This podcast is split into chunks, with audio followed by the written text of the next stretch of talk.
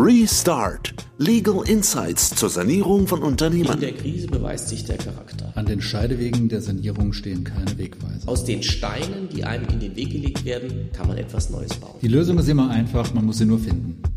Ja, herzlich willkommen zu einer neuen Folge der Podcast-Reihe Restart zur Restrukturierung von Unternehmen. Heute wieder als unser Gast Frau Eva Ringelsbacher von der Unternehmensberatung Wieselhuber und Partner. Hallo, Frau Hallo.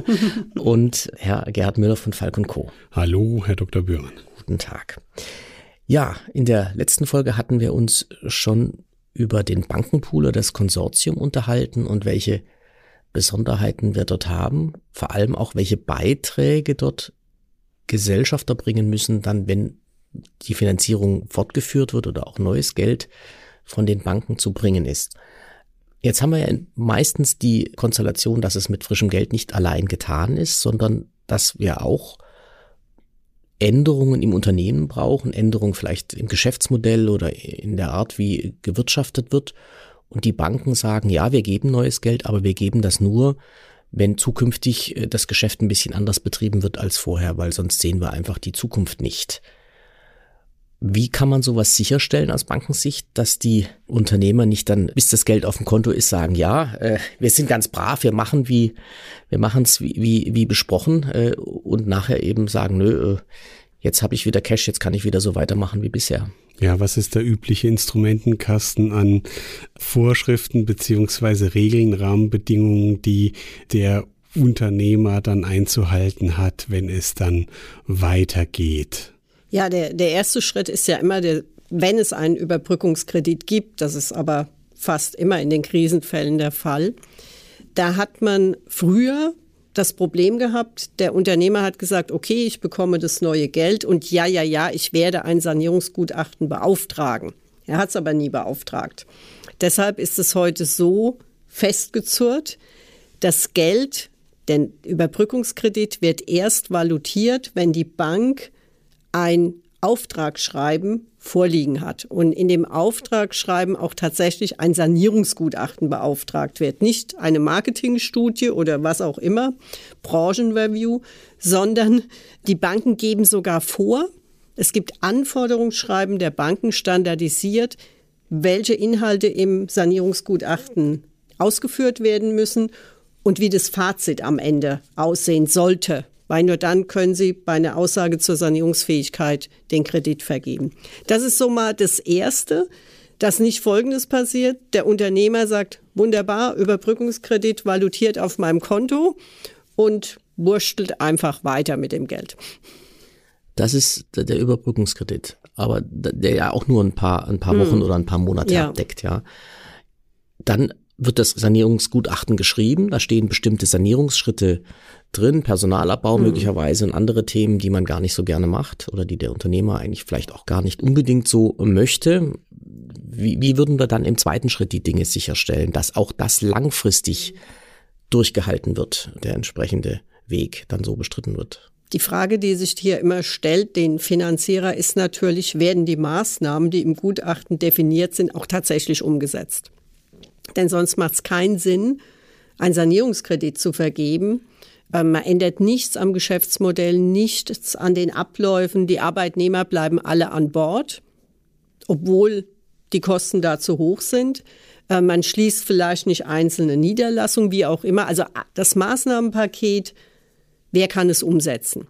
Das kann der Unternehmer selbst sein.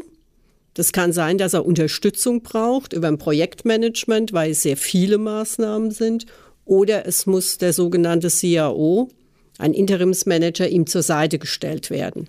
Dann kann man sicherstellen, dass es zur Maßnahmenumsetzung kommt, also dass sich etwas ändert im Unternehmen. Entsteht der Eindruck, dass der Unternehmer seine Erbhöfe weiter sichern will und er auch gar kein Interesse an der Sanierung hat. Also er ist eigentlich der Verhinderer der Maßnahmenumsetzung. Und jetzt ist er nicht nur vielleicht Geschäftsführer, sondern auch noch Gesellschafter.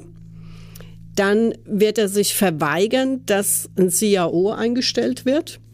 Und das ist dann der Punkt, wo das Thema Treuhand sozusagen ins Spiel kommt.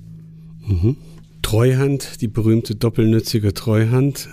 Da wird der Unternehmer dann aber zunächst auch wenig begeistert sein. Wie leistet die Bank dann Überzeugungsarbeit? Die Begeisterung ist meistens bei Null oder im Minusbereich und äh, interessanterweise wenn ich auch mit, mit unseren Mandanten spreche, um sie zu überzeugen, dass sie die Maßnahmen umsetzen müssen, dann sage ich immer, sie müssen auch daran denken, sonst wird die Bank sie nicht weiterfinanzieren. Und dann sagen die manchmal, ich mache ja alles, aber keine Treuhand. Dieser Begriff ist so ein Schreckgespenst, mhm. was durch die ähm, Unternehmenslandschaft geistert.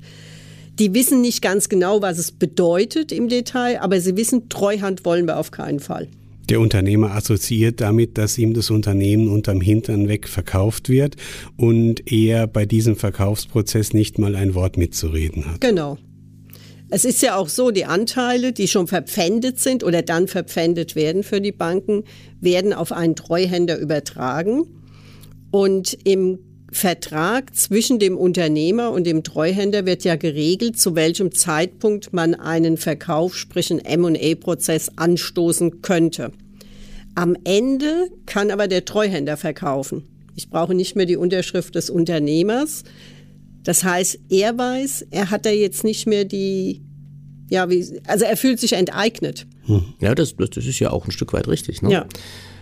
Nur dass ich glaube, was man dem Unternehmer äh, klar machen muss, dass die Enteignung eigentlich vorher schon stattgefunden hat, weil das passiert ja dann eigentlich nur in den Konstellationen, wo faktisch das Unternehmen sowieso der Bank gehört und das im Zweifel auch schon lange, jedenfalls wirtschaftlich, weil dann das Unternehmen als solches keinen, keinen großen Wert mehr hat mhm. und auch keine freien Sicherheiten mehr da sind. Das heißt, das ist dann einfach eine Situation, wo die Verhandlungsstärke der Bank sich dann, dann durchsetzen kann. Das heißt, doppelnützige Treuhand heißt dann immer auch Verkauf? Es muss nicht. Also oft kommt ja der Unternehmer dann auf die Banken zu und sagt, Moment, ich habe einen Käufer. Und der wird in den nächsten zwei Wochen den Kaufvertrag unterschreiben. Das kann passieren, dass er wirklich jemanden hat, der auch zeitnah das Unternehmen übernimmt und vielleicht sogar die Banken ablöst. Oft ist es aber so eine Hinhaltetaktik. Und da kann man dann eine Regelung finden, also sagen wir, der Vertrag wird ausgehandelt und er hat noch vier, fünf Wochen Zeit, um diese Lösung über diesen potenziellen Investor zu finden. Und wenn ihm das nicht gelingt, wird die Treuhand sozusagen scharf geschaltet. Und es kann auch dazu führen, dass die Banken am Ende eines erfolgreichen Sanierungsprozesses sagen, es muss nicht unbedingt verkauft werden. Wovon hängt denn diese Entscheidung der, der Bank letztlich ab? Was, was ist das final ausschlaggebende Argument? Also das ausschlaggebende Argument ist die erfolgreiche Sanierung. Der ja. Turnaround ist geschafft. Der Unternehmer hat mitgearbeitet. Er mhm. hat sich also nicht dagegen gestellt. Und die Banken sagen, eigentlich ist das Unternehmen jetzt in der Bonitätslage, wo wir gerne weiter an Bord bleiben möchten. Mhm. Also das Entscheidende ist dann, dass man nicht in den Verhandlungen als, als, als Shareholder, als Gesellschafter sich dann da nicht sperrt, sondern dass man dort aber dann definiert, unter welchen wirtschaftlichen Voraussetzungen man dann drin bleiben darf. Ne? Genau. Das muss ja. dann halt genau definiert werden und dann müssen alle dran arbeiten, dass man tatsächlich die Dinge erfüllt. Der Hintergrund ist ja auch folgender. Wenn der Gesellschafter, der Eigentümer nicht mehr zum Unternehmen steht und auch nichts mehr tut, weder finanziell noch Umsetzung der Maßnahmen begleitet, und die Banken sagen aber, wir glauben an das Unternehmen und wir führen fort, dann zahlen ja quasi die Banken die Sanierung. Und dann möchten sie nicht, dass am Ende des Prozesses der Unternehmer sagt, vielen Dank, Unternehmen ist wieder erfolgreich, Turnaround geschafft. Ja, die Banken haben zwar einen Rückzahlungsanspruch auf ihre Kredite, aber mehr auch nicht.